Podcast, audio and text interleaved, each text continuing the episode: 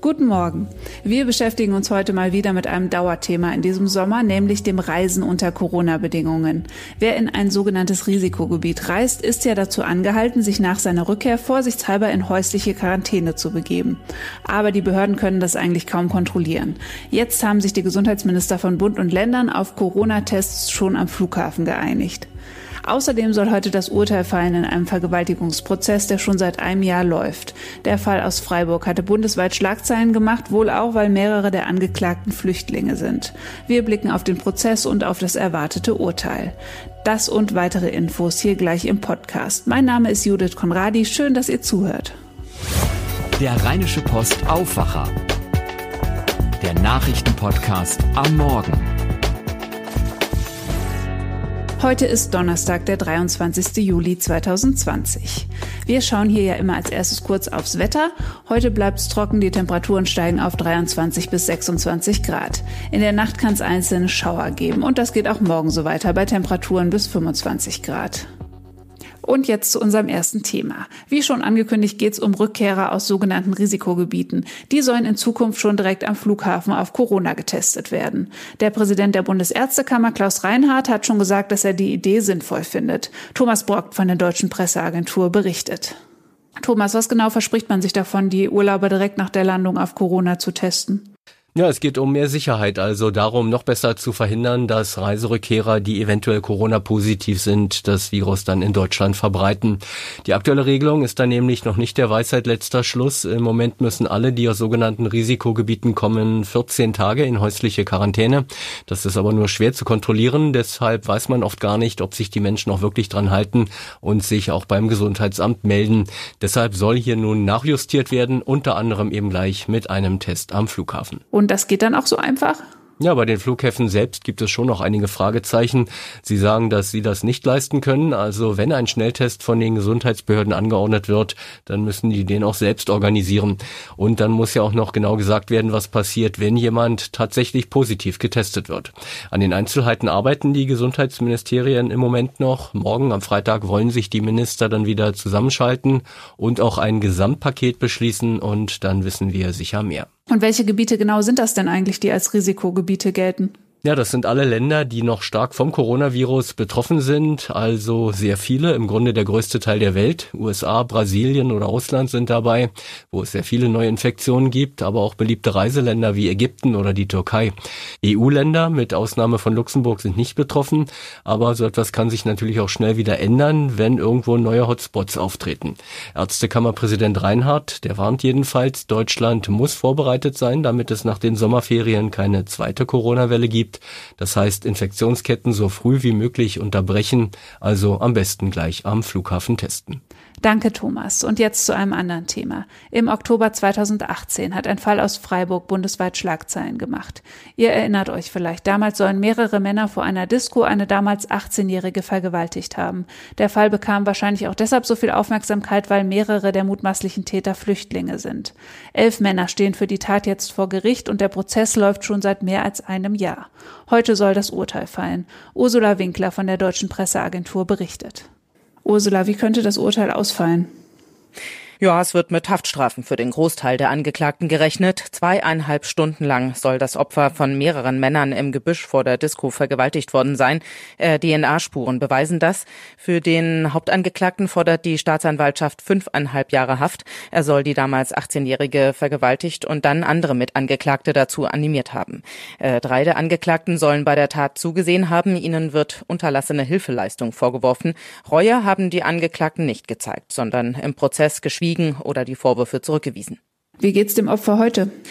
Die junge Frau leidet bis heute unter der Tat. Ähm, sie war völlig hilf- und wehrlos, hat ein Experte im Prozess ausgesagt, weil sie Ecstasy genommen hatte.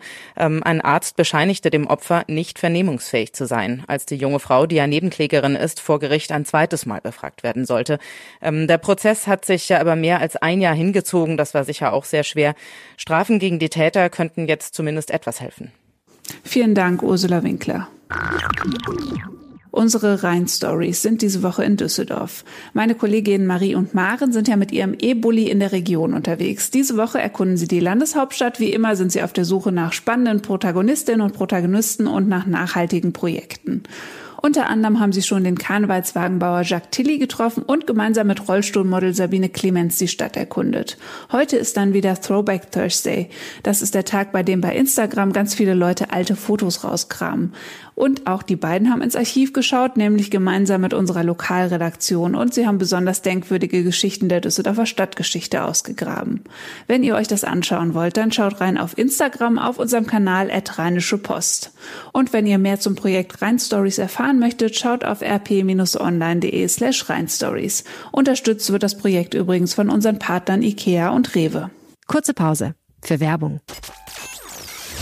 Diese Ausgabe des Aufwacher-Podcasts wird euch präsentiert von Rewe. Lebensmittel bequem online bestellen und im Supermarkt abholen, wann immer es euch passt.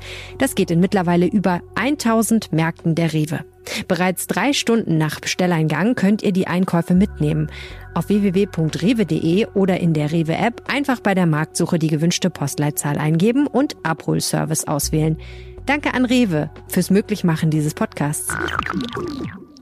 So, und jetzt schauen wir noch auf die Themen des Tages. Morgen ist ja der zehnte Jahrestag des Love Parade-Unglücks in Duisburg mit 21 Toten. Das offizielle Gedenkprogramm beginnt schon heute Abend mit einer Andacht in der Salvatorkirche und einer sogenannten Nacht der tausend Lichter im Karl-Lehr-Tunnel. Das ist der Tunnel, in dem es damals diese verhängnisvolle Massenpanik gab. Am Freitagnachmittag gibt es dann eine offizielle Gedenkveranstaltung auf der Wiese vor dem Tunnel. Dazu sind maximal 100 Menschen zugelassen. Vorher findet ein stilles Gedenken der Opferfamilien an der Unglücksstelle statt. Verteidigungsministerin Annegret Kramp-Karrenbauer stellt heute Pläne für einen neuen Freiwilligendienst der Bundeswehr vor. Er soll den schon bestehenden Freiwilligendienst ergänzen.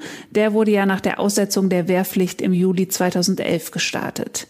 Der bisher schon bestehende Freiwilligendienst dauert sieben bis 23 Monate. Er soll dazu dienen, Zeit- und Berufssoldaten zu rekrutieren, die sich nach dem Freiwilligendienst entscheiden, sich weiter zu verpflichten. Der neue Dienst dagegen soll die Reserve für Krisenfälle wie zum Beispiel die Corona-Pandemie stärken. Vorgesehen sind sechs Monate militärische Ausbildung. Das Landgericht Hamburg will heute das Urteil gegen einen ehemaligen Wachmann im Konzentrationslager Stutthof verkünden. Damit kommt der Prozess nach neun Monaten zu einem Ende. Die Staatsanwaltschaft hat eine Jugendstrafe von drei Jahren beantragt.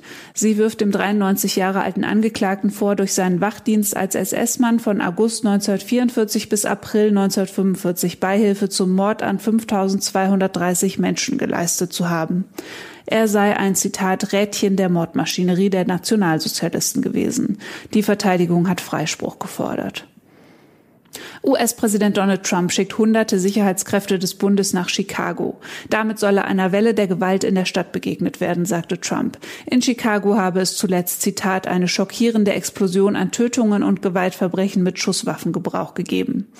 Chicagos Bürgermeisterin Lori Lightfoot lehnt die Entsendung ab. Sie zeigt sich skeptisch, was Trumps Beweggründe angeht. Trump wolle nur von seinem Zitat Versagen im Kampf gegen die Corona-Pandemie ablenken. Wenn Trump wirklich etwas tun wolle, um die Gewalt in Städten zu bekämpfen, solle er sich zum Beispiel auf Bundesebene für ein strengeres Waffenrecht einsetzen, fordert sie. Das war der Rheinische Post Aufwacher vom 23. Juli 2020. Wenn ihr Kritik, Anregungen oder Themenvorschläge habt, schreibt uns gerne an aufwacher.rp-online.de. Mein Name ist Judith Konradi und ich wünsche euch einen schönen Tag. Mehr bei uns im Netz www.rp-online.de